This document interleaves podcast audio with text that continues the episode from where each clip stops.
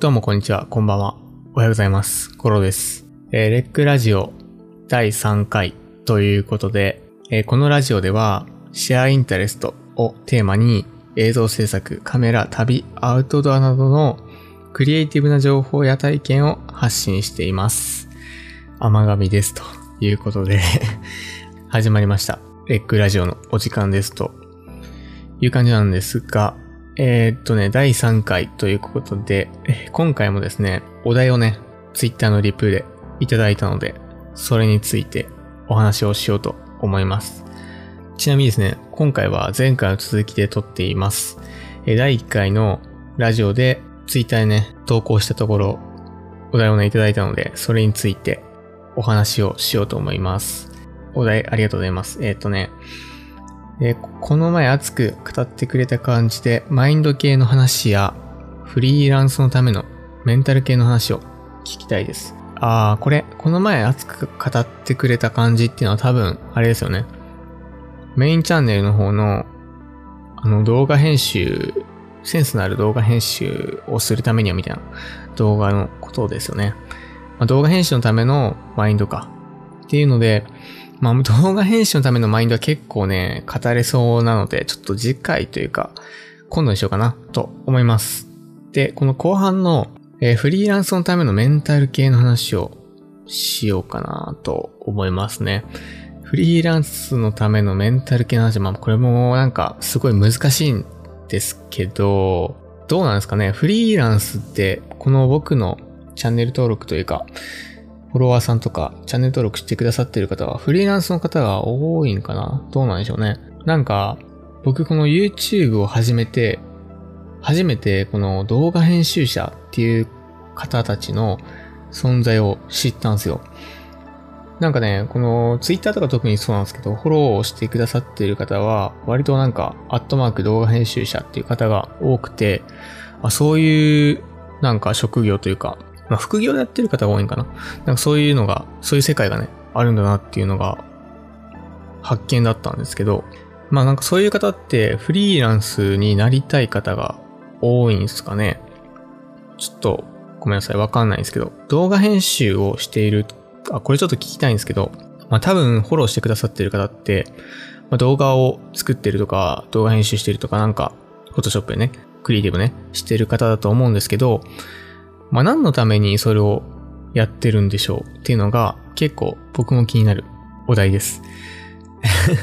まあそれが別にね、そのクリエイティブって別に正解はないと思うので、まあなんか中にはその動画編集にをお金のツールに使うなっていう人もいるかもしれないんですけど、僕はあんまそういうことは思わなくて、何でもいいと思うんですよね。なんかお金のために動画編集をするでも全然ありだと思うし、まあ、なんか楽楽しいとか好きだから動画編集をするとか、まあ、クリエイティブをするでもいいと思いますし、まあ、何でもいいと思うんですけど、まあ、皆さんは何のためにクリエイティブをしているんでしょうか？っていうのがちょっと僕からの問いです。気になる結構これはね。はい。っていうところで、まあ、今回のお題はフリーランスのためのメンタル系の話なんですけど、まあ、僕自身ですね、まあ、フリーランスの経験は実はね、あるんですよ。あるので、まあこれについてはお話できるかなっていう気はするんですけど、まあ、個人的にですよ。ちょっと怒らないで聞いてほしいんですけど、個人的にですね、このフリーランスについて僕はですね、あんまり、うーん、って感じ、感じがある。正直ね。なんか最近ね、フリーランスっていうのは流行ってるのかなっていう気はするんですけど、結構そのフリーランスっていう言葉というか、フリーランスっていう職業が一人歩きしている側面も、まああるのかなっていう気はするんですよね。そのフリーランスなんか語呂がいいですよね、フリーランスって。なんか自由な感じがしていいんですけど、正直ですね、そのフリーランスって、なろうと思えば、誰でもなれるんですよ。だって、会社辞めて開業届出せば、もうフリーランスになれるわけですから。で、開業届ってすごいあれ簡単なんですよね。ネットでダウンロードして、税務署行って出せば簡単に終わるし、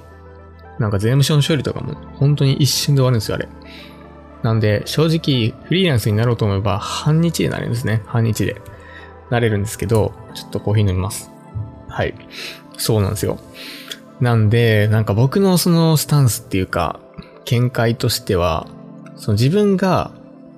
やりたいことやりたい職業というか、やりたいことが会社にあるんだったら、まあ、絶対会社の方がいいんじゃないのかなっていうのが、まあ、僕のね、スタンスですね。一応。で、別になんかやりたいことが会社にないとか、まあ、例えば何やろな。ゲームが好きとか、まあ、漫画が好きとか、アニメが好きとかね。まあ、なんかそれだったら別に、その働きながら趣味としてね、楽しむのがなんかいいのではないかなっていう気はしてて、なんかその趣味が仕事になると結構ね、きつくなることはあるんですよね。なので、まあその辺も結構難しいんですけど、っていうのがまあ一応ね、僕の見解です。フリーランスに対する。なんでその何を目的とするかですね。フリーランスが目的な人は多分いないと思うんですよ。フリーランスは目的、フリーランスになりたいことが目的ではなくて、それのになりたい何か他の目的があるはずなんですね。まあ、例えば、まあ、自由に働きたいのか、自由に時間を使いたいのかとか、あと人間関係が嫌だとかな、とかなんかいろいろあると思うんですけど、まあ、そこをなんか明確にしないと、ノリでね、フリーランスに会社辞めてなるっていうのは、僕はあんまりお勧めしないかな、という感じだし、なんか結構細かいこと言うと、まあ、最近ちょっと情報を追ってないんですけど、確か、今2020年だっけ ?2020 年なんで、2023年とかだと思うんですけど、インボイス制度っていうのがね、始まるんですよ。で、なんかそれによって、え売上1000万以下のフリーランスの方が、割とね、その、きつくなるみたいな制度なんですよね。でも最近ちょっと僕フリーランスに対してあんまり、その情報ね、そっち系を追ってないので、あれなんですけど、まじ、詳しくはね、多分、インボイス制度っていうのを調べていただくと出てくると思うんですけど、まあそういうのもあって、どうなんでしょうね。その情勢的に多分今、すごいフリーランスの人が増えてると思うんですよ。数年でね、ここ。なんで多分政府的にも、政府っていうか国的にも、なんかそこを抑制するような政策をするのかな。まあどういう意図があるのかちょっと僕は政治とかはめっちゃ詳しいわけじゃないので、あれなんですけど、ま、そういうのもあったりとか、まあそのフリーランスいいとこもね、もちろんいっぱいあるんですけど、まあそのいいところばっかではないよっていうのが僕の意見です。ということでなんかめっちゃ話それたな。そう、今回のお題いただいたのはごめんなさい。今回お題いただいたのはメンタル系の話ですね。フリーランスのためのメンタル系の話。はい。なんですけど、まあフリーランスってやっぱりその自分で全部やらないといけないので、確かにこのメンタルはきついんですよね。だって、サボろうと思えば、どこまでもサボれるわけなんですよね。でも、サボっちゃえば、その分売り上げというか、お金もらえないので、まあ難しいところだとは思うんですけど、なんか僕的にちょっとこれの結論的には、完璧を求めないっていうのが、まあなんか メンタルとしてはあるのかなと思います。なんかその100%を求めるとしんどいんですよね。特に一人でやってると。なので、80%くらいを目指してやるっていうのが結構そのメンタル的にはいいのではないのかなと思ってます。っていうのと、あとその自己管理としてはタスクですね。タスクの管理っていうのは結構重要なんじゃないかなと思いますね。僕はですね、今でもタスク ToDo リストっていうのを作って日々ね、作業をするんですけど、まあそういうのを、そういうなんかスケジュールとかをちゃんと引いてやるのがいいのかなと思います。まあそうじゃないとね、ダラダラしちゃうので。っていうのがメンタル系の話かな。あと、フリーランスだからって言って、まあ全部ね、一人でやる必要はないと思うんですよね。なんでその同じフリーランスのその仲間というか、友達とか仲間っていうのを、まあ、作るのも一ついいのかなと思いますね。メンタルの話で言うと。やっぱ人間って一人だとしんどいので、僕はあんまりね、人の付き合いというか、あんまその、個人的には集団行動とか結構ね、苦手なタイプなんですけど、めっちゃ社会不適合者みたいな話言ってるけど。そう。あんまりね、その群れるのが僕はあんま好きじゃないので、まあそういう人が多分フリーランスには多い気はするんですよね。体感的に。なんで、まあ少数の気の合う仲間っていうのを、まあ見つけるのも一つ手だと思います。そういう人たちと一緒になんか仕事するとか、っていうのを一つ手だと思いますし、なんか答えが難しいですね。このメンタル系の話。皆さんどうなんでしょう？フリーランスの方は、これ、聞いてる、くださっている方が、もしいたら、どういう感じでメンタルを保ってるんでしょうか？結構個人的にも気になる話ですね。メンタルの話は。で、僕の結論としては、まあ、 ToDo リストっていうのをちゃんと引いて、それをね、潰していくようなタスク管理と、まあ今ね、その YouTube のその活動もそうなんですけど、やっぱ一人じゃしんどいので、僕はその相方とやってるんですけど、まあ誰かとなんかやるっていうのが結構そのメンタルとしてはすごくいいのかなと思います。まあやっぱ一人やってるとね、しんどい時はなんか一人で全部抱え込んじゃり、抱え込んじゃったりすると思うんですけど、まあなんかその一緒になんかやる仲間とかがいたら、話聞いてもらうだけでも多分ね、楽だと思いますし、精神的にね。なんでそういう気の合う仲間っていうのを探すっていうのも、すごくメンタルの話としては、まあいいのかなっていう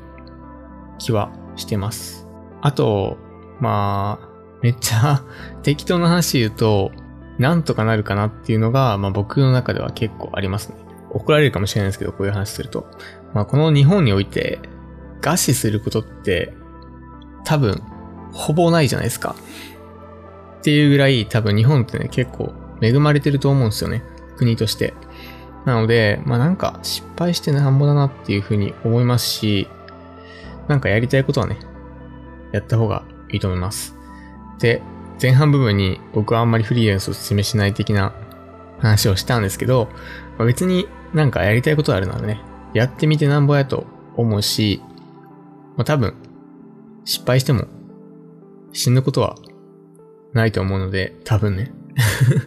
かといって僕は責任取らないんですけど、まあ難しい話ですね、ここも。なので、まあいろいろね、人生一回きりやし、やってみるのもいいと思います。で、メンタル系の話で言うと、まあそんな感じで気楽にね、やるのも一つ手だと思いますので、答えになってるかわかんないけど、どうでしょうか 適当な感じで終わるんですけど。はい。難しい話ですね。このメンタルの話は。僕も知りたいですね。皆さん、どういう感じでメンタルを保ってるのか知りたいので、まあ、よかったらコメントください。リプレイでもいいと思いますし。はい。お願いします。で、えー、編集におけるなんかこうマインド系の話はね、またちょっと後日やると思います。結構、これもね、長いこと話せる気がするので、はい、そんな感じで、今回はもう10分以上話してるので、終わりましょうかね。第3回はこんな感じで終わります。また何かこのお題があれば、またリクエスト的なものがあれば、Twitter とかコメントとかでお待ちしてますし、ちょっと質問箱的なものを考えてもいるので、そちらで、あれだとね、匿名で多分ね、出せると思うんで、まあそれもちょっと考えておきます。とか、まあ別に匿名希望というか方がいたら、まあ、DM とかでもいいですし、そういうのでなんかお題をいただけると、それについてね、お話をしようと思いますので、どしどしご応募ください。ということで、今回はこれでお開きにしたいと思います。それではまた次回のラジオでお会いいたしましょう。アディオス。